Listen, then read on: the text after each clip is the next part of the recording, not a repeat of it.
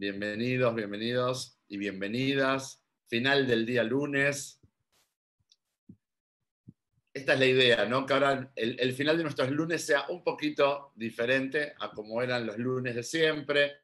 Ya tenemos varias semanas de haber comenzado eh, con esta iniciativa que se llama los Plus Vida Talks, que son básicamente charlas eh, de temas de actualidad. Para quienes no me conocen, yo soy Marcelo Axelbrud, soy el fundador y director de un programa, un tratamiento que se llama Plus Vida, que está especializado en el tratamiento de la obesidad y del sobrepeso, pero en este espacio no hablamos del tratamiento, en este espacio justamente la idea es poder tener un espacio abierto a todo el público, no solamente exclusivo a mis pacientes, y tiene por objetivo justamente ser un espacio de divulgación sobre temas de salud, sobre temas de tecnología, de estilo de vida, de crecimiento personal, y este que estamos haciendo es el tercero de los programas. El primero estuve yo solo, para que me conocieran un poco los que no me conocían, eh, el segundo, que fue la semana pasada, tuvimos la participación de la psicóloga Marisol Figueroa, que es la directora de mi clínica en Guatemala, donde hablamos acerca del rol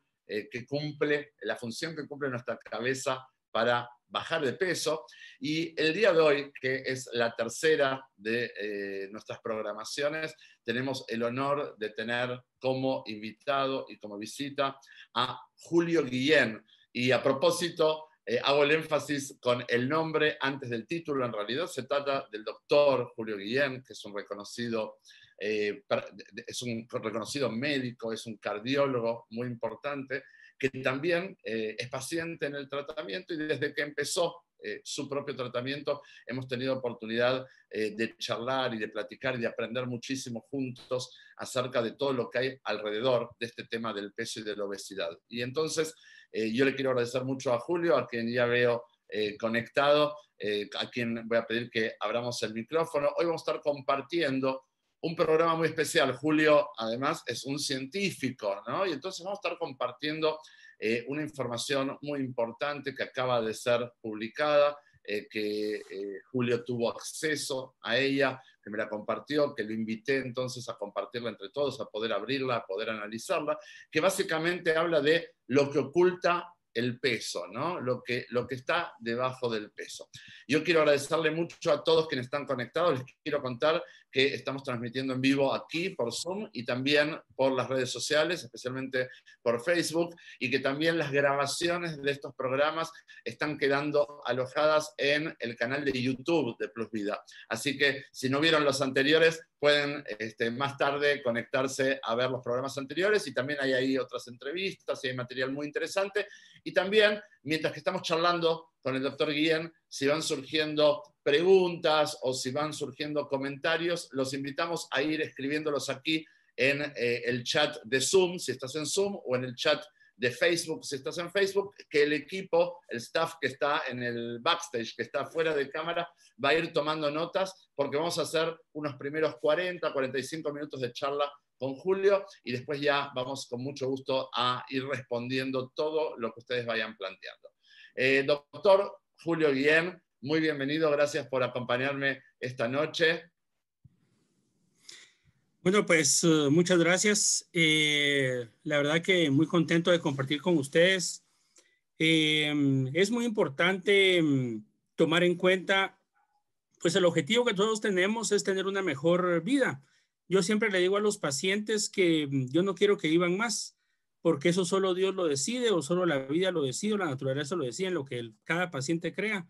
Pero sí creo que todos tenemos derecho a tener una vida digna y la vida digna no se hace sufriendo. Y eh, como hemos visto en el transcurso de la vida y en el transcurso del tiempo que yo tengo de desarrollarme como médico, que ya, ya son eh, casi 20 años, es el hecho de que si nosotros no nos cuidamos desde el punto de, vista de nuestro cuidado diario, y generamos acumulación de, grasa y la, obesidad se presenta como algo eh, principal en nuestra vida, eh, realmente tenemos mucho, mucha complicación en el día a día. Y la enfermedad mm, eh, del corazón, la enfermedad de la presión, el colesterol, los triglicéridos, el ácido úrico, el malestar, las lesiones en la rodilla, en a nivel de cadera, de columna, todo se va presentando en el día a día, ¿verdad? Y todo cuando vemos en los estudios que se han hecho, eh, siempre es, es, la obesidad un factor importante como, como algo que se presenta en casi el 90% de los pacientes, ¿verdad? Entonces, mm, el día de hoy la información que queremos compartir con todos ustedes es un estudio que se llevó a cabo desde hace tres años, bueno, desde hace cinco años, comenzó a ser publicado en distintos países en el 2017. Es un estudio que es a nivel mundial, fueron 12 eh, países, cinco continentes, en los cuales también está incluido Latinoamérica, gracias a Dios. Entonces, una visión muy importante de cómo los médicos, los, las personas con obesidad y los patronos, los empleadores de los, de, las, de los pacientes, cómo abordan la obesidad y cómo nosotros como, como pacientes de este gran proyecto que es eh, Plus Vida, eh, tenemos una oportunidad de poder ser, poder ser mejores cada, cada día. Vamos a empezar antes de, compartir entonces el estudio, Julio, que obviamente es, eh, es, muy interesante. Primero que nada, vamos, a mí siempre me gusta jugar el doble rol y pensar como la persona que está conectada, ¿no? Entonces, la idea es, a ver, ¿qué me van a decir de vuelta que el problema de la gordura eh, es un problema de salud y que desencadena un montón de comorbilidades? No hace falta, digamos. Es como cuando decimos, a ver, voy a ir a la Nutri a que, a que otra vez me enseñe qué cosas engordan y qué cosas no engordan. Ya no hace falta que me las enseñe. Digamos, mi propia experiencia de vida me muestra cuáles son los efectos de no haber aprendido a cuidarme o no haber podido sostener un cuidado. ¿sí? Eh, mi propia experiencia de vida me enseña cuáles alimentos engordan tanto y cuáles no tanto. La idea justamente aquí no es que con el estudio eh, que vamos a presentar junto a Julio hoy, nosotros digamos, ah, sí, esto de verdad es peligroso, porque es obvio que es peligroso, sino que lo que venimos tal vez a responder es por qué se está fracasando desde hace tantas décadas en intentar lograr hacer un cambio importante en la salud general de nuestras poblaciones. ¿no? Tal vez nos estamos equivocando desde el principio en cómo se plantea el problema. E, es un poco, creo yo, Julio, lo que venimos a responder hoy, ¿no? Claro, definitivamente. Todos sabemos qué es lo que nos hace mal, todos sabemos cómo nos hacemos uh, daño, definitivamente, pero el autoengaño o la forma como la mercadotecnia o la misma sociedad nos ha permitido ver que algo dañino es natural, entonces es como, es, el daño que nos vamos haciendo en el día a día, ¿verdad? Entonces, en este estudio que les vamos a compartir el día de hoy, hay muchas, muchas conclusiones interesantes que nos llamaron la atención desde que comenzamos a discutir esto con Marcelo de hace como unas seis semanas atrás yo me interesé mucho, comencé a pedir más información. Todavía el, día de ayer me mandaron más, más cosas de, de, todos los datos de, Latinoamérica y realmente es, es, muy importante todo lo que, lo que aparece y que, que muchos de, las, de la gente de acá, eh, yo me sentí identificado con muchas de las conclusiones y muchos de ustedes se han sentido identificados y el objetivo es que mejoremos. Ese es el objetivo. Bueno, vamos entonces a compartirlo. La idea es hacerlo dinámico. Yo te voy a ir interrumpiendo. Ya, ya conoces cómo es mi costumbre, ¿no? Es, claro, no hay problema es poder eh, hacerlo dinámico y que, podamos aprender. Y obviamente, como le dije a todos los que están conectados en cualquiera de las plataformas, si tienen escribiendo preguntas o comentarios, son todos bienvenidos. Lo único que les pedimos, que esto ha pasado en los programas anteriores también, disculpa Julio, solo un momentito más, que empiezan a preguntar sobre plusvida, sobre el tratamiento en sí mismo. No estamos dando aquí información sobre el tratamiento. Si estás interesado o interesado en tratamiento, puedes entrar en la página web, etcétera, o mi equipo te puede ir dando más información. Hoy estamos hablando aquí, este es el tema central, ¿sí? Que es qué es lo que está debajo del peso. Vamos, Julio, entonces. Ok, vamos a compartir pantalla. Voy a utilizar este de obesidad. Ok. No sé si me ven ahí. Perfecto.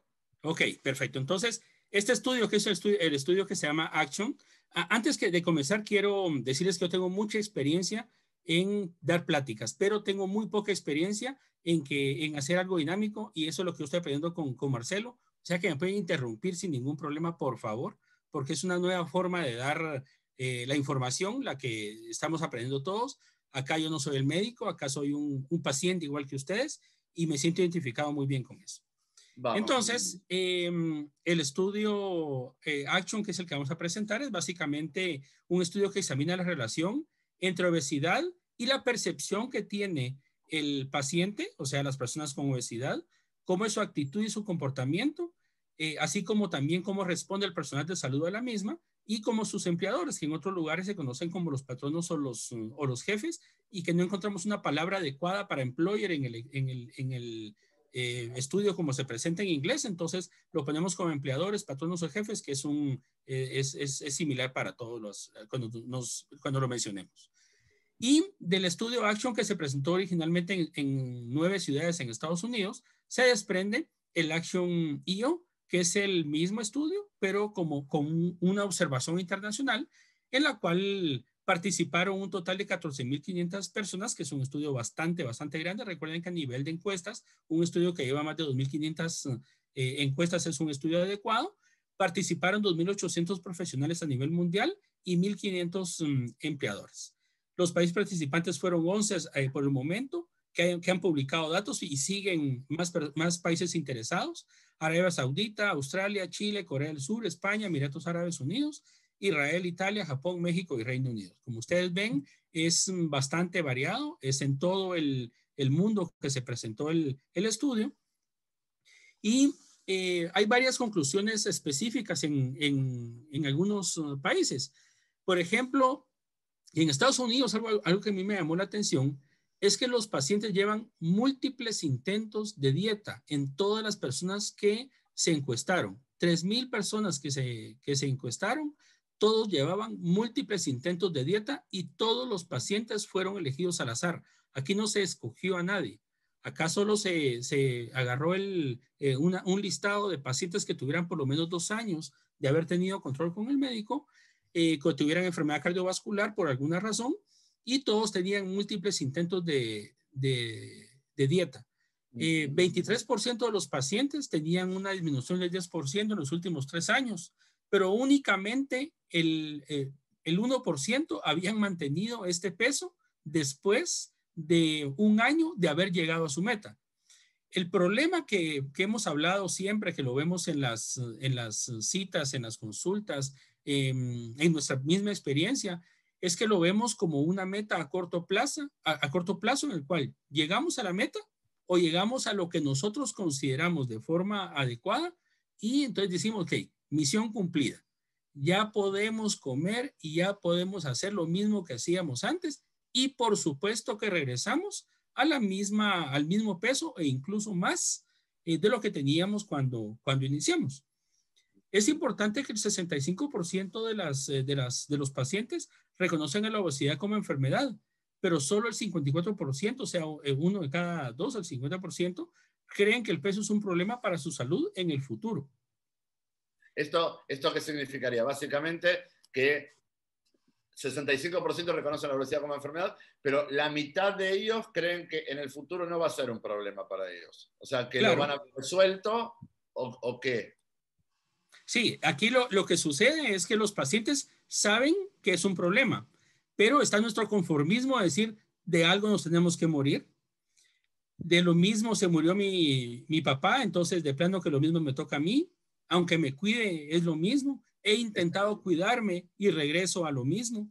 Entonces es, parte del conformismo y la justificación que nosotros nos damos en el día a día para no mantener una disciplina, porque no somos gente disciplinada, somos gente de confort y no nos gusta salir de, nuestra zona de confort. Eso es lo que explica esta, este, este fact que se, que se pone acá. Bien. Eh, aunque 82% eh, de los pacientes se sienten responsables de su peso, solo 3 de cada 4 médicos consideran que son responsables de contribuir a la disminución del peso de los pacientes. Eh, uno de cada cuatro eh, médicos consideran que la responsabilidad completa es del paciente. Y aquí ya comienzan los problemas, porque esto es un, enfoque que debe ser en, conjunto. Me, me llamó mucho la atención que en el estudio no se incluyen nutricionistas.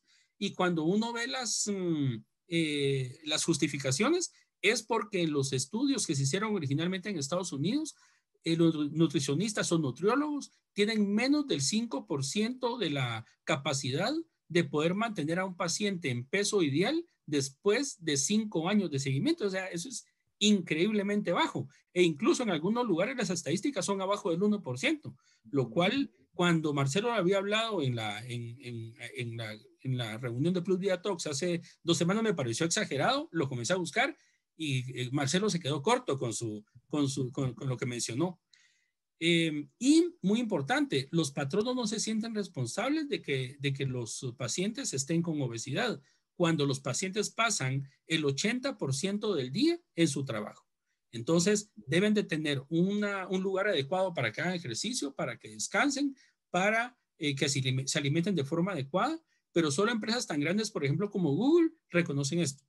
Pero empresas normales no ven el, bienestar del paciente como algo importante o como algo a tomar en cuenta para que los pacientes estén bien y sin obesidad. Incluso uno de los criterios en empresas grandes como Amazon, eh, Google, incluso en Apple, es que si los pacientes aumentan de peso en un 10% de lo que ellos entraron, comienza a entrar un proceso de, control de, peso bastante estricto porque saben que si los pacientes siguen aumentando de peso, su eh, respuesta laboral va a ser disminuida, no tanto por su rendimiento, sino más bien por la enfermedad que se pueda presentar y el ausentismo que requiere por ley eh, asistir a los controles con los médicos. No sé si quieres comentar algo de eso, Marcelo. No, lo que me parece interesante en todo esto es que cuando nosotros hace algunos días eh, hablábamos sobre eh, por qué nos convertimos en, en, sociedades que eh, engordan a sus miembros, sociedades obesogénicas,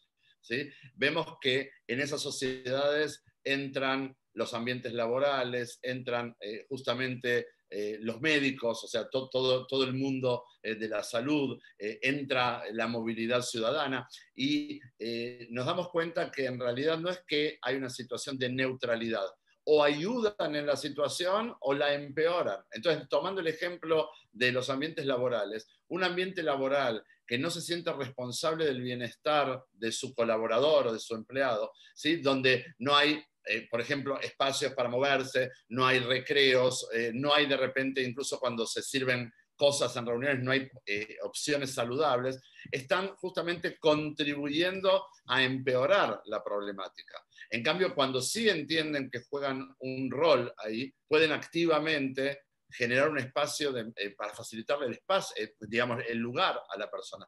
Lo mismo pasa con los médicos. Digamos, los médicos consideran que la responsabilidad es completamente del paciente. Por lo tanto, voy a tomar tu ejemplo, eh, Julio, tú eres cardiólogo, ¿sí?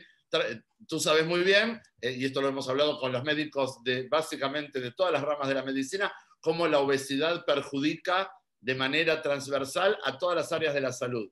Entonces, recibes a una persona con problemas de peso y básicamente lo que dice este estudio es que en la práctica médica tú le dices al paciente, usted vaya y vea qué hace para bajar de peso, pero tiene que bajar de peso. Usted es el responsable, ¿no?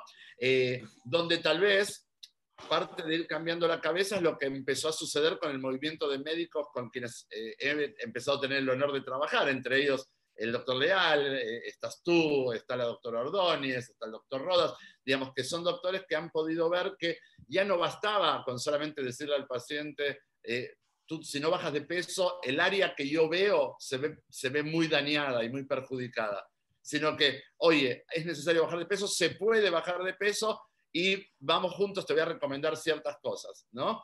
Eh, es como que empieza a ser una tendencia pero muy leve. Son muy pocos los médicos que están empezando a tomar conciencia de tomar acción al respecto, ¿verdad?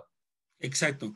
Me llama la atención que una, eh, un dato que es persistente en todos los países es que muy pocos pacientes, en, el caso de Estados Unidos, solo el 50% de los pacientes con obesidad se ven obesos. Así de, de, verse literalmente al espejo, ellos dicen estoy obeso, o que ellos se ven el abdomen o se ven las piernas o se miden grasa corporal y aunque está aumentada, pues dicen estoy bien y no tengo por qué hacer nada sobre mi peso. Y del 100% de pacientes obesos, solo el 55% han recibido el diagnóstico por parte de su médico. Entonces el resto, el 45%, dice, bueno, como mi médico no me dice nada, pues entonces estoy bien. Y no es así. Como vamos, vamos a ver más adelante, hay mucha mm, eh, complacencia por parte del médico para no decir que hay obesidad, porque eso les quita tiempo en sus, en sus visitas. Algo, algo interesante, volviendo, yo te dije que te voy a interrumpir muchas veces, Julio. Sí, sí, no hay problema. Eh, eh, pero yo creo que justamente lo interesante del estudio es que nos sirve a nosotros como un disparador de temas para poder pensar juntos las cosas, ¿no? Y en, en la filmina anterior decías que el 50% de las personas obesas no se reconocían como obesas, ¿no? Y uno desde afuera puede decir, pero ¿cómo? ¿Tú no ves? ¿No te ves? ¿No ves lo que está pasando? Entonces, hay como una eh, situación eh, que está sucediendo de manera simultánea. Por un lado, tiene que ver con la psicología de la persona y por otro lado, tiene que ver con la psicología colectiva. En la psicología colectiva hay lo que se llama la normalización de la enfermedad. La normalización se volvió tan normal, por ejemplo, estabas tomando eh, eh, el ejemplo de la sociedad de los Estados Unidos, ¿sí? pero en cualquiera de nuestras sociedades latinoamericanas eh, también va ocurriendo, donde personas con un claro problema de peso, un problema de obesidad, se ha normalizado tanto el tema de las porciones gigantes, de la ropa gigante, de las facilidades, que por otro lado es un derecho. Entonces ahí es donde cae la trampa, ¿no? Es un derecho que una persona no sea discriminada por tener un problema de salud pero al mismo tiempo se ha normalizado. Entonces no se percibe a sí misma como eh, que está fuera de la sociedad en la que vive. Esa es la parte de la psicología social. Y en la parte de la psicología personal de la persona, bueno, eh, sí, por supuesto, hay un no, no veo lo que está ocurriendo porque sencillamente miro para otro lado.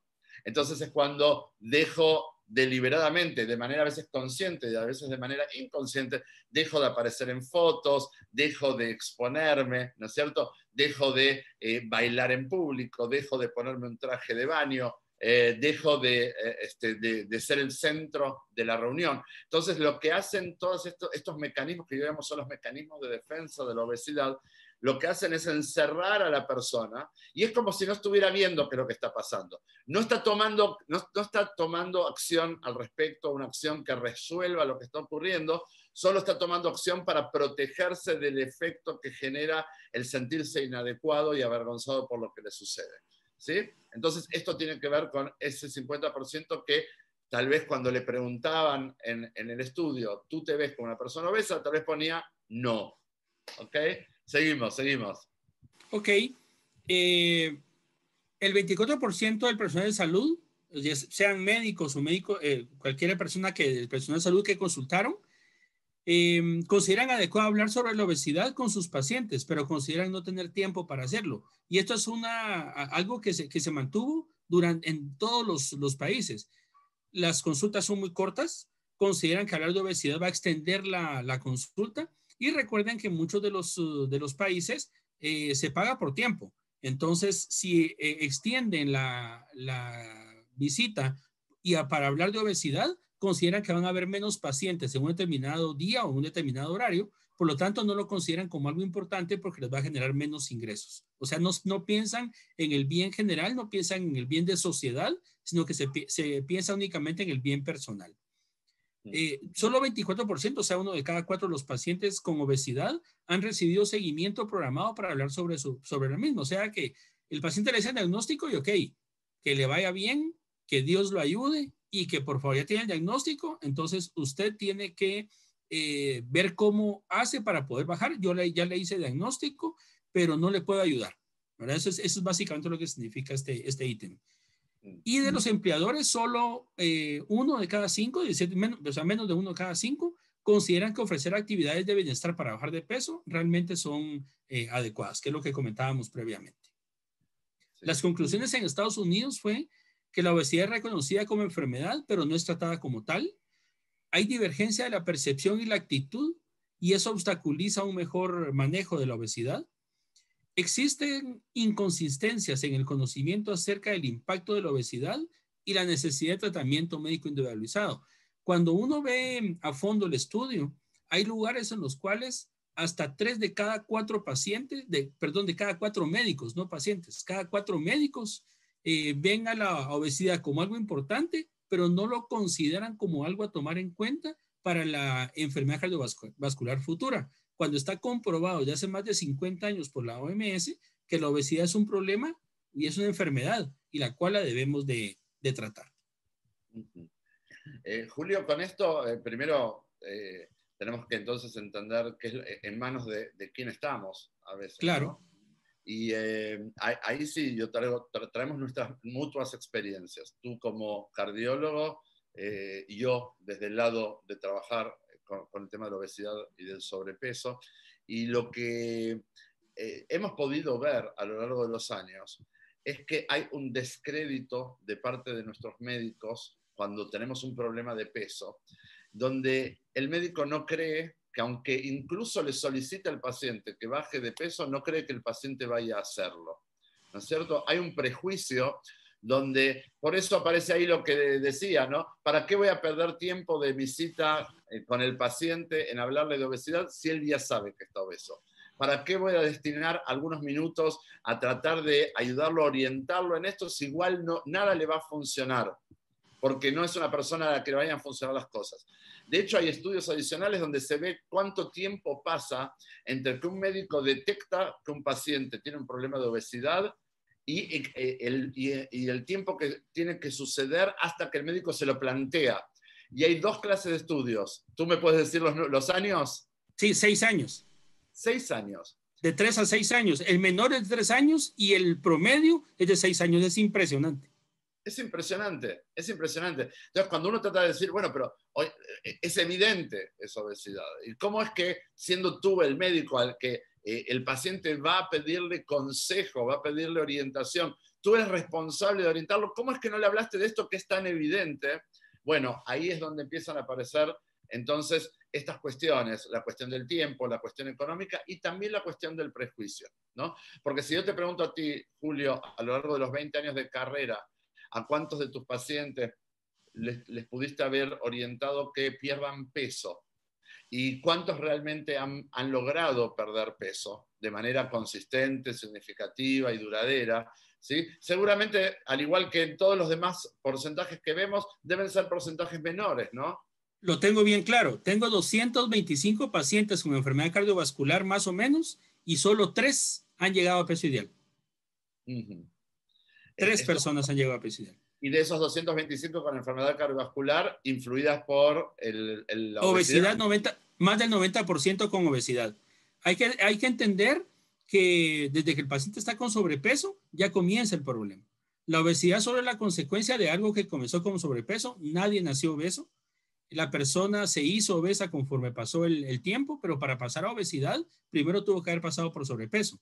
Y como no la gente, ni la sociedad, ni el médico lo ven como algo importante, entonces el paciente pasa a obesidad, primero grado 1, grado 2, a obesidad mórbida. Y lo más importante, que lo, espero nos dé tiempo más adelante, es que los pacientes cuando están en obesidad grado 2 o grado 3, quieren llegar únicamente a obesidad grado 1, porque si llegan a sobrepeso o a peso ideal, se ven enfermos. ¿verdad? Yo estaba tan obeso, por ejemplo, en mi caso personal, hoy me pararon dos personas y me dijeron, doctor, está enfermo. ¿Cuánto ha bajado? 45, 50 libras. Ya, ya, ya párele, ya. Ya, se, ya, se, ya no se ve bien, ¿verdad? Y entonces hoy le compartí una, una imagen a, a, las dos personas de, de, me faltan todavía 37 libras por llegar de, de meta y, y, entonces ni siquiera estoy cerca de, de poder bajar el, el, riesgo, porque el riesgo, como lo hemos dicho, es binario. O se está con aumento de peso o se está sin aumento de peso. Entonces, mientras uno esté con aumento de peso, uno está en riesgo y tiene que tener el objetivo claro de llegar a peso ideal. Ya estuvo bien de pensar de que si no llegamos a, que si llegamos a peso ideal nos vamos a ver mal, que es mucho, que ya bajamos suficiente. Tenemos que cumplir las metas, como bien nos ponen los ejemplos de, de, gente como, como David el día de hoy, que impresionante, ¿verdad? Cómo, cómo, cómo mejoran, cómo, cómo se sienten, no importa la edad. Obviamente, mientras más jóvenes eh, intervengamos a los pacientes antes de los 20 años, impactamos más, pero una vez que la obesidad se reconoce y que uno entiende el proceso y que uno puede tener, uno tiene derecho a tener una mejor vida, hay que hacerlo y hay que bajar de peso. Sin duda. Algo de lo más importante que en, otra oportunidad que hemos charlado justamente en una de las eh, sesiones del tratamiento, eh, cuando aprendíamos sobre la obesidad como el porcentaje de grasa aumentada en el cuerpo, ¿no? Yo siempre explico, la obesidad eh, eh, eh, cuando uno habla de obesidad pareciera que puede estar hablando de algo abstracto, pero sin embargo es algo muy medible, ¿no es cierto? Y es medible desde los estudios, donde uno puede saber cuánto del porcentaje que tienen tiene en su cuerpo es de grasa y por lo tanto es enfermizo. Y tú en, esas pláticas nos explicabas a todos que es, es, es un sistema binario, o estás bien o estás mal. No es que si estoy en sobre, un leve sobrepeso o si estoy en obesidad mórbida, entonces hay una gran diferencia. O estoy en riesgo o no estoy en riesgo, sería, ¿no? Exacto, exacto, es correcto. Así, las tablas para enfermedad cardiovascular y riesgo cardiovascular, así son. O tengo sobrepeso, o sea, estoy, estoy aumentado de peso, o estoy en peso ideal. No hay para dónde. Bien, bien. Ahora, eh, yo me pongo en el lugar de la persona que se conectó hoy. Eh, no, no, hablo de las personas que son ya parte del tratamiento, sino personas que tal vez este, escucharon o dijeron, a ver, eh, lunes en la noche, en vez de poner una serie en Netflix, vamos a escuchar a ver si, si algo interesante puedo aprender. Y, yo te quería preguntar entonces, ¿qué pasó en, en, este tiempo, ¿no? Donde tú cuando voy a contar cómo fue un poco eh, la preparación de la sesión del día de hoy. Yo te decía, eh, cuando mandamos la publicidad, yo dije, vamos a estar hablando con el doctor Julio Guillén, y te dije, Julio, quiero saber que me cuentes un poco cómo quieres que te presente. ¿no? Y fue muy emocionante ese, ese ratito de diálogo, porque tú decías, a mí me gustaría que me presenten como un paciente con problemas de obesidad que además es médico cardiólogo. ¿no? O sea, presentarte desde el lugar humano, que además ha escogido una profesión, que es la de ayudar a las personas a estar sanas o a sanar a las personas, ¿sí? Pero que justamente aquí ha habido como eh, un choque, ¿no? Entre lo que le pasaba a Julio y lo que le pasaba al doctor, ¿no? Eh, y, ¿Y qué empezó a ocurrir? Porque tú decías, yo estoy a mitad de mi camino. Ya llevamos 40 y tanto, 45 libras perdidas, 50 libras perdidas, tengo un camino por recorrer, estoy aprendiendo, pero ¿qué ha ido pasando eh, respecto de tu propia percepción? Tú eres un estudioso de la medicina, eres una persona a quien he descubierto en todo este tiempo donde compartimos, hay acceso a la información, pero ahora el saber se está convirtiendo en el actuar, ¿no es cierto? Algo que antes no pasaba. Entonces me gustaría un poco conocer esa parte. Ahora dejemos al doctor de lado como tú decías, dejemos al MD, ¿no es cierto? Eh, sí, claro, eh, medio Dios. El, medio Dios, el MD, ¿no? El doctor, el medio Dios. Dejemos al medio Dios y conectémonos con Julio Hombre, ¿sí? Julio Persona, como cualquiera de nosotros. Hay cosas que le ha ido costando manejar y que, bueno, ha tenido necesidad de atenderse y lo está haciendo. Creo que mm, una de las cosas que hoy reconocí, primero que no, no tenía nada de humildad, el, mi ego es demasiado alto, era demasiado alto. De lo que yo más aprendí en Plus Vida es a, ser humilde, primero a aceptar ayuda. Eh, toda la vida he sido muchas cosas autodidacta, eh, pero para el problema de obesidad toda la vida me costó. Em, entonces, eh, el entender que hay un equipo que me puede ayudar en cualquier momento, las 24 horas del día, yo una vez me incluso eh, eh, yo, le eché la broma porque andaba en un turno, eh, eran las 3 de la mañana y le escribí rápido a, alguien del, del, equipo, escribí en el chat, por favor, tengo mucha hambre, ¿qué puedo hacer? Menos de 5 minutos, eran las 3.30 de la mañana y me respondieron. ¿Hay alguna, algo cerca que pueda mandar a, pedir de comida? No, ok. ¿Tiene su, su colación de, de emergencia? O sea, soluciones. Y me dije, o sea, no tengo hambre, pero quiero ver realmente si contesta. Y efectivamente responden. O sea, es un apoyo y es importante uno sentir que en cualquier momento uno puede contactar a las personas y a uno le van a responder. Segundo, eh, dejé el cinismo. Eh, yo era muy cínico en el sentido que mm, eh, yo pensaba igual, de algo me tengo que morir. siempre fui delgado y me molestaron. Ahora soy feliz porque soy gordo, ya nadie me molesta. Igual me, me molestaban igual. Yo le decía mm, a toda la gente eh, que siempre los aconsejo y me buscan para consejos, eh, ustedes no, no, no, hagan lo que yo hago, hagan lo que yo les digo, porque yo estaba completamente eh, obeso.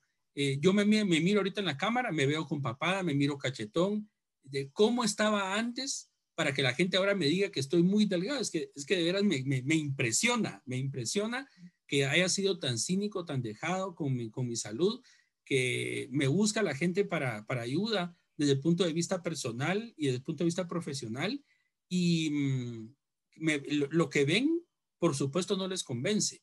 Lo que ven ahora, por supuesto les, les deja un, mejor sabor, se van convencidos, eh, la gente me escribe de que están más contentos, yo me siento mejor, entonces eh, me ha ayudado para mi, mi, vida general, eh, se me ha quitado mucho el mal humor, algo que, que, según yo no tenía y mi familia, la, la primera que me dice que, que, están muy contentos de que yo estoy, ahora platico más, soy más, más accesible, no duermo tanto, entonces para mí realmente como persona sí ha sido un cambio, se ha impactado en mi vida diaria y estoy feliz con esto.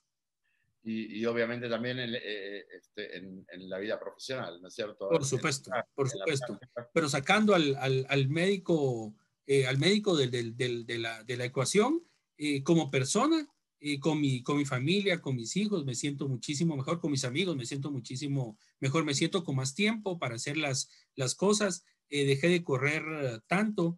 Em, siento que, me, que puedo eh, dar de, de, mí lo que se me pide y, y lo, lo, que no se pueda eh, dar, pues está, eh, está bien, o sea, sigo haciendo el, el intento, pero mm, no me, no, no, me mantengo estresado en el sentido que me tengo que yo exigir más, porque yo sé que todo llega poco a poco si las cosas se hacen bien y eso lo he aprendido acá con ustedes en Plus es, es, muy emocionante poder escucharlo. todos nuestros pacientes, por supuesto, sabemos cómo es el impacto de convivir con el peso eh, para quienes están conectándose por primera vez, aparte nosotros todos trabajamos eh, desde el paradigma de que estamos atendiendo una adicción, ¿no? donde aprendemos que el tema del peso es apenas un síntoma de lo que está ocurriendo, ¿no? y entonces eh, esto tiene obviamente todo un contexto de nuestra psicología y de la modificación de nuestros hábitos, de nuestro estilo de vida, pero creo que lo que está contando Julio, Julio persona, no Julio doctor, eh, es algo de lo que nos pasa a la mayoría de nosotros, ¿no? que tal vez ni siquiera nos dábamos cuenta, pero este tema de estar mal, incluso si éramos cínicos, incluso si mirábamos para otro lado, pero seguía eso impactando en nuestro día a día en nuestro carácter, en nuestros estados de ánimo, en nuestras depresiones, en nuestro querer encerrarnos, eh, eh, que fuéramos personas a veces de difícil trato, y ni que hablar que eso también repercutía en todas las áreas de nuestra vida, en todas nuestras relaciones, incluyendo también las profesionales. Ahora, cuando nuestra dedicación profesional es la salud, también como en el caso de Julio y de tantos otros médicos que también son pacientes, ahí uno con mucha humildad puede decir, bueno, yo trataba de aconsejar, pero tal vez no era el mejor ejemplo, trataba de aconsejar, pero no confiaba que realmente la persona pudiera, ¿no?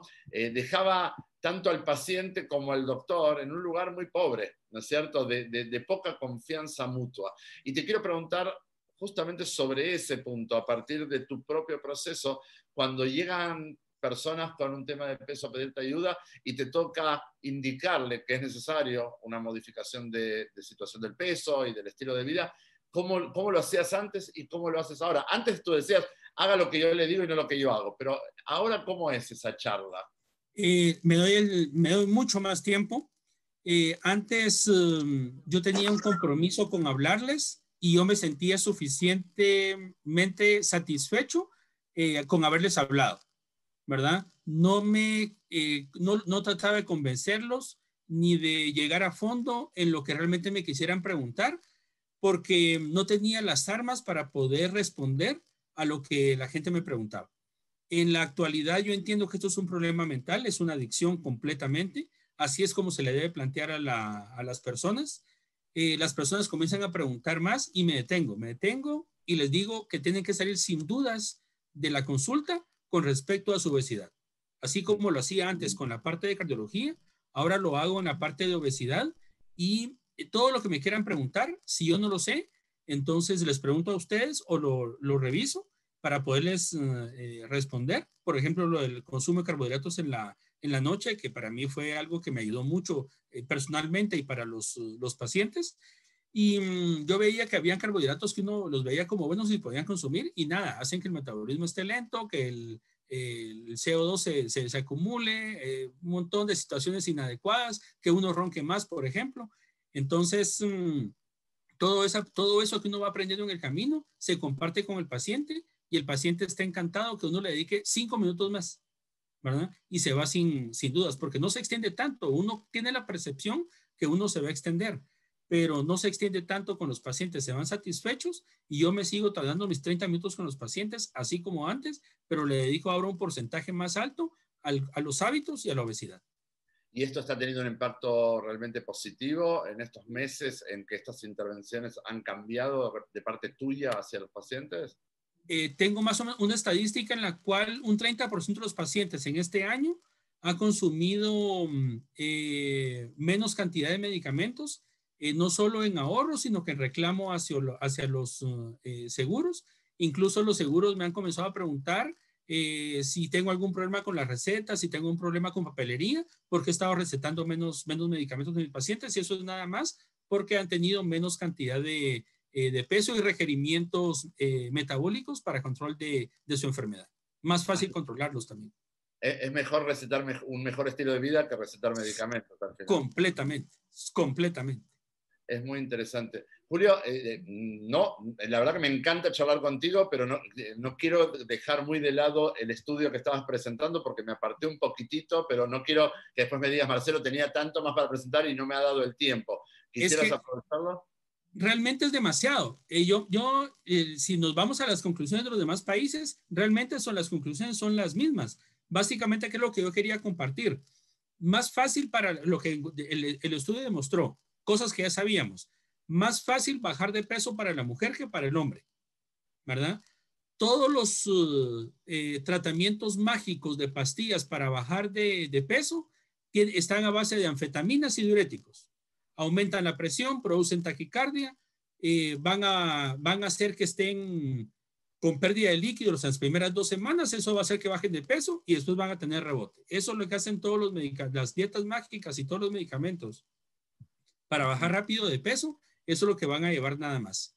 Si una persona no es persistente y no llega a su fase de mantenimiento, como lo tienen bien claro ustedes en Plus Vida, entonces el paciente va a recuperar su peso y un 15% más, porque cada célula de grasa tiene memoria, cada célula de grasa se va a llenar un 100% más un 15% más porque tenemos el, el efecto de, hibernación todavía activo, que es de la época cavernícola, y entonces la célula dice, bueno, ok, ya me pusieron supresión de alimento, entonces voy a guardar para cuando me haga falta. Y voy a guardar un 15% más y por eso son los efectos de rebote. Pero el efecto de rebote no es en el abdomen, ni en la, ni en la espalda, ni en el muslo. Es aquí, es a nivel cerebral.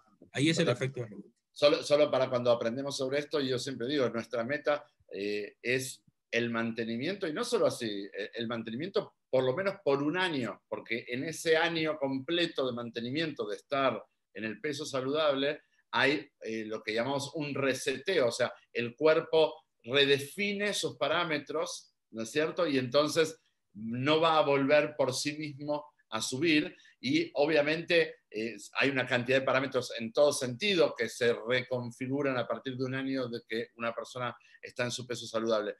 hay algo interesante con esto, Julio, que yo cuento de un colega tuyo que fue probablemente quien eh, este, más te ha insistido en que vengas al tratamiento, que es el doctor Sergio Leal, que cuando cuando el doctor eh, Leal, eh, él mismo estaba en el tratamiento y luego empezaron a venir pacientes de él al tratamiento, ¿no?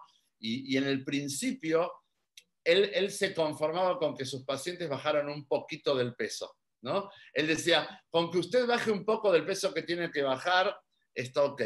Y yo recuerdo muy bien, y esto quedó como anécdota, que en los primeros meses me tocó varias veces charlar con Sergio y decirle, Sergio, es cierto, son tus pacientes y están viniendo a mi tratamiento, pero cuando llegan a mi tratamiento son mis pacientes.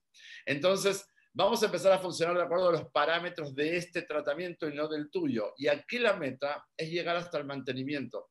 ¿Por qué? Porque si el paciente no llega a hacer mantenimiento, y no solo eso, sino que es un mantenimiento sostenido por lo menos durante un año, ya sabemos qué es lo que va a suceder que eventualmente la adherencia que tenía se va a abandonar y el peso va a volver a subir, porque al final vuelve a subir.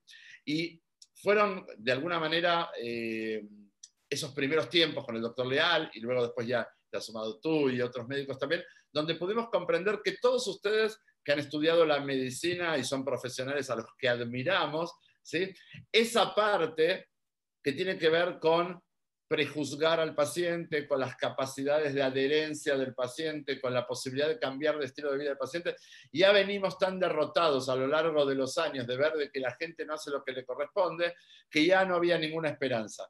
¿no? Y de repente pudimos encontrar algo que yo me acuerdo muy bien, creo eh, que contigo, Julio, nos hemos eh, conocido en una reunión del Colegio de Cardiólogos de Guatemala, ¿no? También invitada por, por el doctor Leal. Y si mal no recuerdo, en esa charla algo de lo que se hablaba mucho, que lo que más sorprendía de lo que yo hacía era lograr la adherencia, ¿no? Lograr adherencia de los pacientes. Y, tal vez tú puedes explicar en palabras sencillas qué significa adherencia y por qué ustedes tanto buscaban lograr adherencia para este tratamiento, que tiene que ver con el peso, pero también para lo que ustedes hacían. Claro, adherencia para nosotros es la constancia que el paciente tenga no solo en regresar y seguir con sus consultas, sino seguir el tratamiento que sea adecuado y seguir las normas que nosotros le, les decimos, que nos dábamos cuenta que eh, antes de, conocerlos a ustedes, muchos de nuestros conceptos estaban eh, errados. A pesar de que Sergio tiene 17 años de estudios, yo tengo la misma cantidad. Em, en, un ámbito tan importante como es la nutrición, realmente éramos ignorantes. Eh, creíamos conocer con lo que habíamos aprendido de los maestros, pero no lográbamos eh, llevar el, mensaje a, la, a, la, a, los pacientes porque una cosa muy sencilla, no lo teníamos claro.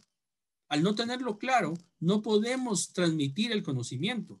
Una vez que tenemos el concepto claro y hacia dónde vamos y sabemos hacia dónde es la meta, es completamente diferente el mensaje que enviamos y el paciente y todas las personas que nos escuchan eh, se convencen, se, entienden que esto es un proceso al cual se llega y uno no, llega, no solo llega, sino que se mantiene. Entonces, para eso necesitamos que el paciente sea constante y eso es lo que nosotros vemos como adherencia. Ahora, algo, algo que a mí me sorprendió en esa reunión, y, y voy a contárselo a todas las personas que están mirándonos, que uno podría decir, bueno, estamos hablando de que los seres humanos, cuando tenemos un problema con el peso, podemos ser inconstantes en cuidarnos, podemos ser un poquito rebeldes, podemos meternos a hacer trampas, ¿no? Sin embargo, lo que me sorprendió en aquella reunión fue que ustedes, que son cardiólogos, que cuidan la salud de nuestro corazón, lo que expresaban era que había falta de adherencia a los tratamientos que ustedes mismos les prescribían para el corazón de sus pacientes, o sea, que tenían que ver con la medicación, que tenían que ver con la ejercitación, ¿no?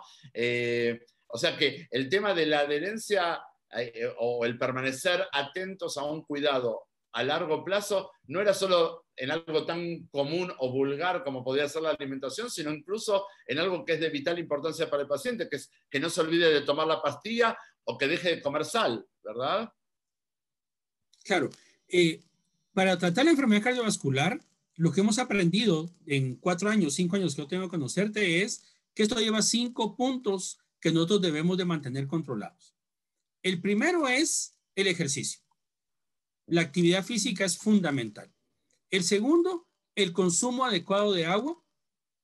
El tercero es la alimentación adecuada con los preceptos que ustedes indican.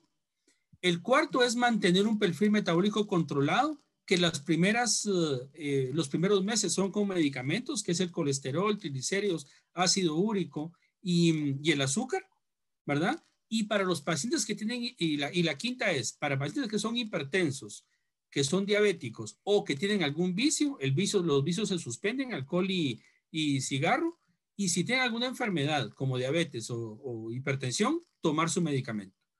Si nosotros nos basamos en esas cinco cosas, el paciente va a tener éxito en cualquier ámbito de salud. Pero nosotros como médicos lo que veíamos es que le dábamos un medicamento al paciente y descuidábamos todo lo demás.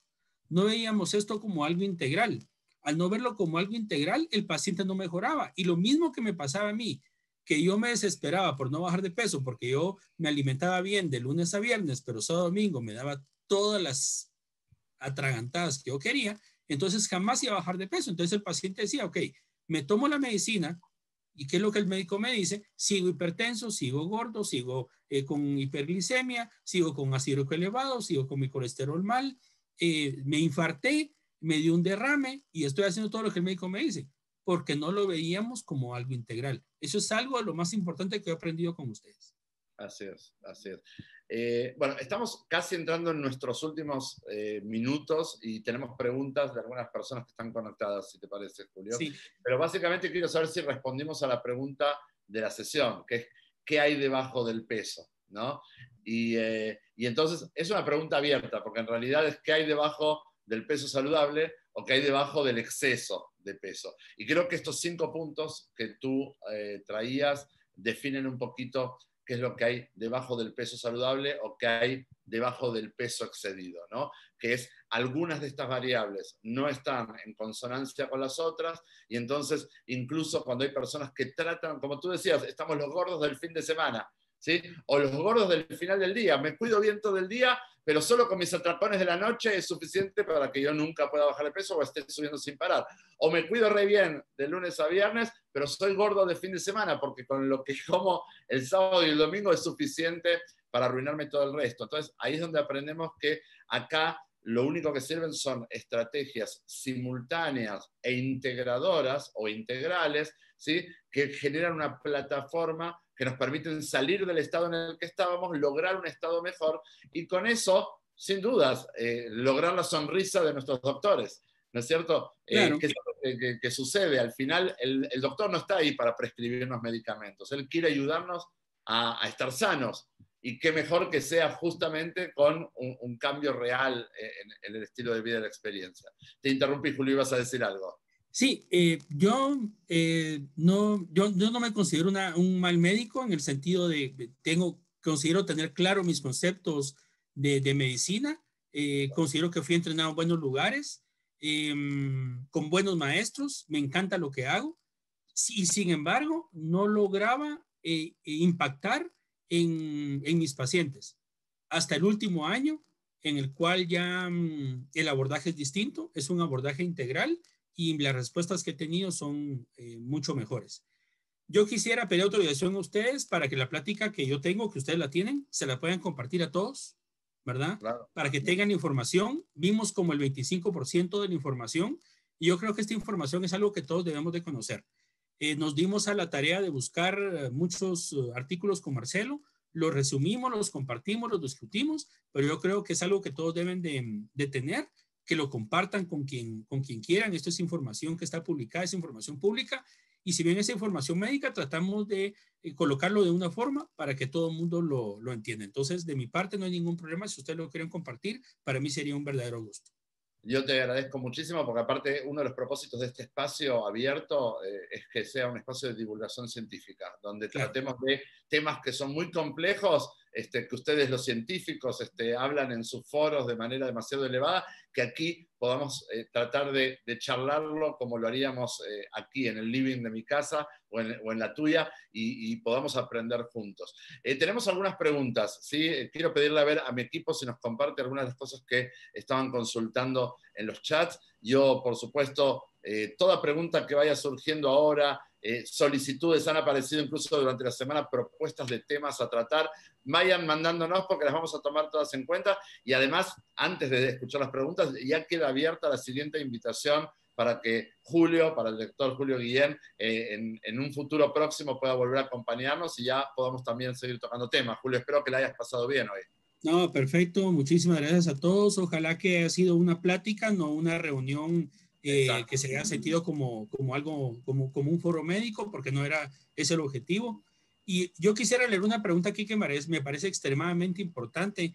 Dice, eh, de parte de ACID, ¿existe alguna propuesta de ley para que las empresas incluyan dentro de sus instalaciones algún programa para personas obesas, considerando que pasan de 8 a 10 horas sentadas frente a una computadora? Les voy a contar mi experiencia en Guatemala.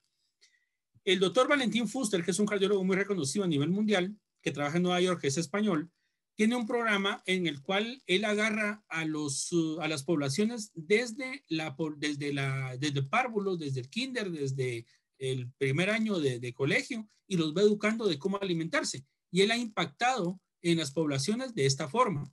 Entonces, eh, nos agarró un grupo, agarró 15 médicos de Latinoamérica, nos enseñó el programa para que lo viniéramos a presentar a, sus, a los países. Todos presentamos en nuestros congresos, el Congreso de la República, el proyecto de ley y en ningún país fue aceptado, en ningún país. Y la razón de los gobiernos fue, esto es un problema que va a dar, es, es un problema muy, es un programa muy interesante, pero es un problema que se va a modificar a largo plazo y va a dar resultados a largo plazo. Por lo tanto, en los cuatro años, cinco años o seis años que tenemos de gobierno, no nos va a dar beneficio y no lo autorizamos y en ningún país se logró, de Latinoamérica se logró llevar a cabo. Las empresas son muy pocas las que incluyen esto. El, el único país que tiene como ley eh, cuidar a sus pacientes dándoles una hora de gimnasio o bien una hora de alimentación adecuada o un espacio de alimentación adecuada es México, está por ley normado porque México tiene el, es el país con mayor obesidad a nivel mundial. Y rápidamente les quiero compartir que yo me entrené en parte en México, eh, el 90% de la gente tiene problemas de obesidad y cuando yo me fui a España, eh, únicamente el 30% de la gente tenía problemas de obesidad, pero el 90% de la gente que constaba al hospital tenía problemas de obesidad. O sea que es exactamente lo mismo. Mientras los gobiernos no estén interesados en hacer eh, algo a nivel macro, esto a nivel personal, a nivel de sociedad, va a seguir siendo un problema. Y muy buena pregunta. Eh, te, agradezco esa respuesta y como siempre, ¿no? que frente a esas características de, de nuestras sociedades, lo que nos toca es ver cómo hacemos nosotros ¿no es cierto? ¿Cómo hago yo? Si, si, no existe la ley, bueno, ¿cómo hago yo para en ese contexto aprender a cuidarme? ¿Qué, es lo que va a ocurrir? Lo mismo que ocurre con el etiquetado nutricional, que en muchos países todavía no es ley y se sigue discutiendo, y tantas otras cosas. Había otra pregunta por ahí eh, que mi equipo me reportaba, tal vez alguien de mi equipo la puede compartir. Sí, hola, buenas noches. Tenemos otra pregunta por acá, que es la siguiente. ¿Cómo sé cuando el peso está afectando mi ritmo cardíaco? Ok, muy bien, muy, buena pregunta. Me encanta que hagan eso porque cuando nosotros tenemos un paciente que está con su frecuencia cardíaca en reposo arriba de 80 latidos por minuto, eso quiere decir que el paciente llegó al, al consultorio corriendo, pero o subió gradas o está muy nervioso. Entonces, cuando entra con nosotros, conmigo a la consulta, yo lo tranquilizo, lo siento, comienzo a tomarle su historia y después de cinco minutos le tomo la frecuencia cardíaca y la presión. Porque a los cinco minutos después de hacer algún tipo de esfuerzo, ya estamos en condiciones basales. Si el paciente en reposo tiene más de 80 latidos por minuto, a este paciente o le falta agua, o le falta mm, ejercicio, o, el, o, está con sobrepeso, o, su alimentación es inadecuada, o algo le está pasando. Pero el peso es de las eh, razones más importantes para que un paciente tenga taquicardia en reposo. Arriba de 80 latidos por minuto, debemos de poner atención, corregir los hábitos y si ya corregido los hábitos no estamos bien, hay que insistir en llegar a peso ideal. Bien. Y hay, hay otra pregunta que hace Raúl, que es, ¿ustedes creen que en algún momento se declare dañina el azúcar, así como se declaró el tabaco? Algo importantísimo es que la sal para, hablando de la sal, por ejemplo, el consumo necesario del humano para la de sal diaria es de 2 a 4 gramos al día. Con, lo, con la sal que se cocina, con la sal que la persona que nos cocina en casa o con lo que nosotros cocinemos, la sal que le pongamos es suficiente para mantener estos requerimientos. Pero el requerimiento diario de azúcar para el humano es de 0 gramos. Cero. No necesitamos azúcar para sobrevivir. ¿De acuerdo? El, azúcar, el dulce, es un gusto aprendido, el cual nuestras abuelitas nos lo enseñaron cuando estábamos pequeños y se nos quedó. Pero cuando ustedes comienzan en el programa de Plus Vida y comienzan con lo que menciona Marcelo de la palatinización, que es un proceso tan agradable de volver a sentir los sabores naturales de las verduras, las frutas, de la comida en sí, y de olvidarnos que los condimentos son necesarios para poder sentir una comida y que nos deje satisfechos, nos damos cuenta de todo el exceso y todo el daño que nos hemos hecho. No hay ningún proceso de ley en la actualidad, debería de haber. Países como Nueva York, por ejemplo, ya comenzaron a, reducir las, las, cantidades, perdón, países como Estados Unidos, en la ciudad de Nueva York, ya comenzaron a reducir sus cantidades de, alimentos. Por ejemplo, es prohibido ya vender en, en, lugares de comida rápida, bebidas de un litro, que antes era muy común porque sí jalaba más clientes, porque eso les generaba más enfermedad. ya no pueden hacer, en, en algunos lugares no se puede hacer refil, por ejemplo. Entonces, eso ha mejorado en algún, en algún porcentaje el consumo de, azúcar. Totalmente. Y además, bueno, ahí hay toda un, una, una, guerra con la industria alimenticia, ¿no? Con Por supuesto. La, eh, digamos, es, es, todo, es todo otro tema, pero sin dudas, de hecho, vemos como la industria ha tratado de ocultar el nombre azúcar, literal, dentro de los empaques, se utilizan fructosa y una cantidad de nombres difíciles, que en definitiva lo que no dicen es que es azúcar, ¿está bien? O que es sodio, que es sal pero es, es como una forma de, de malinformar. Eh, el mismo Raúl dice, lo traigo a la mesa porque creo que parte del problema es la industria alimentaria súper poderosa y multimillonaria. Bueno, justamente esto, no vamos a tocar este tema hoy, eh, pero saben, quienes me conocen un poco a mí, ya saben un poco cómo yo manejo esta temática. No quiero poner al doctor Julio eh, a, a, discutir conmigo estos temas públicamente, pero sin duda creo que en algún momento podemos hacer alguna de estas charlas eh, donde por lo menos nos ayudemos a darnos cuenta de lo que pasa y al menos tener capacidad de decisión. ¿no? Al menos nosotros, como decíamos, si no hay una ley que nos proteja, entonces, ¿qué hago yo si no hay una ley que me protege y yo necesito protegerme? Bueno, aprender a hacerlo. Me decía mi equipo que por ahí hay otra pregunta. A ver. Sí, tenemos otra pregunta. Eh, dice, ¿cómo logró su adherencia, doctor Guillem? ¿Cuál fue la clave que logró conectar esa neurona con la fuerza de voluntad? Ok, primero entender que esto es algo a nivel mental, esto no es algo de, eh, de, hambre en el estómago, no es la necesidad, esto es una ansiedad, es una adicción y primero tuve que cambiar el chip. Eh, yo era renuente a las escuchas porque las consideraba que me quitaban mucho tiempo. Eh, cuando en las siguientes eh, visitas se dieron cuenta Gaby de que yo a las escuchas no le ponía mucha atención, entonces tanto Gaby y Maris, que son las que a mí me aconsejan, eh, y me, me, me están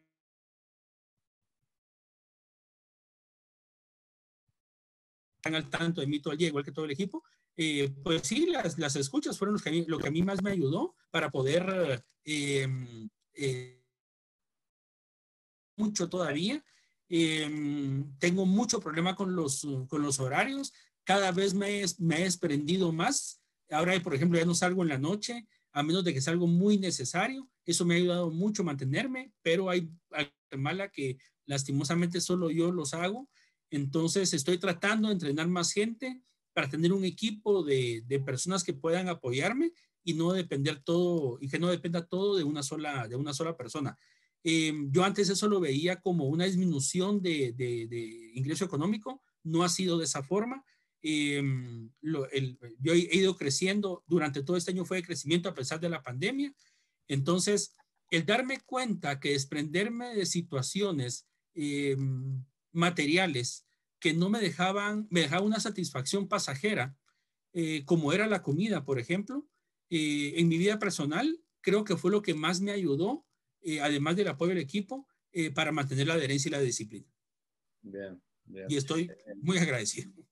Es un gusto, es un gusto. Y bueno, parte de, todo esto tiene que ver porque acá hay gente que no está en tratamiento y no sabe qué es esa escucha. Nosotros en el tratamiento utilizamos este espacio terapéutico donde trabajamos todos los días en, poder mantener el enfoque en el cuidado, en entender qué es lo que estamos haciendo, eh, porque entendemos que es así como nos afecta. Entonces, la verdad es que, Julio, un gusto, un privilegio contarte entre eh, entre los amigos de Plus Vida, eh, contarte eh, como socio mío en este espacio, ¿sí? como todo invitado que, que, voy recibiendo, y un privilegio tenerte también como paciente, ¿sí? y, y las felicitaciones por haberte, habértelo permitido, ¿no? Tú decías, parte de lo que, si puedo resumir, de lo que más me ha aportado Plus Vida es haber podido estar un poco más humilde, ¿no es cierto? Creo que Sí. Eh, ya eso es la, la, puerta de entrada para muchos de nosotros a poder atendernos bien. Así que te agradezco tu generosidad, el tiempo de dedicación previa a la sesión del día de hoy y seguramente como vamos a seguir aprovechando eh, que te gusta eh, y, y, que juntos aprendemos un montón. Así que más que agradecerte. Y a todos los que están conectados, invitarlos también. Yo les decía preguntas, reflexiones Eh, la próxima sesión vamos a tener a la jefa de nutriólogas de Plus Vida de México, Itziar Itzkoa. Vamos a estar hablando sobre nutrición en forma directa. Bueno, la idea es que Plus Vida Talks vaya tomando forma. Hoy es el tercero, yo estoy muy contento y más satisfecho. Y bueno, Julio, quisieras tú decir una palabra más.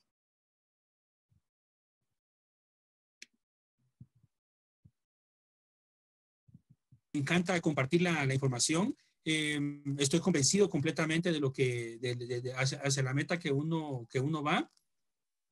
Estoy convencido completamente que la obesidad es el principal problema a nivel eh, mundial y eso genera muchísimos eh, problemas de salud.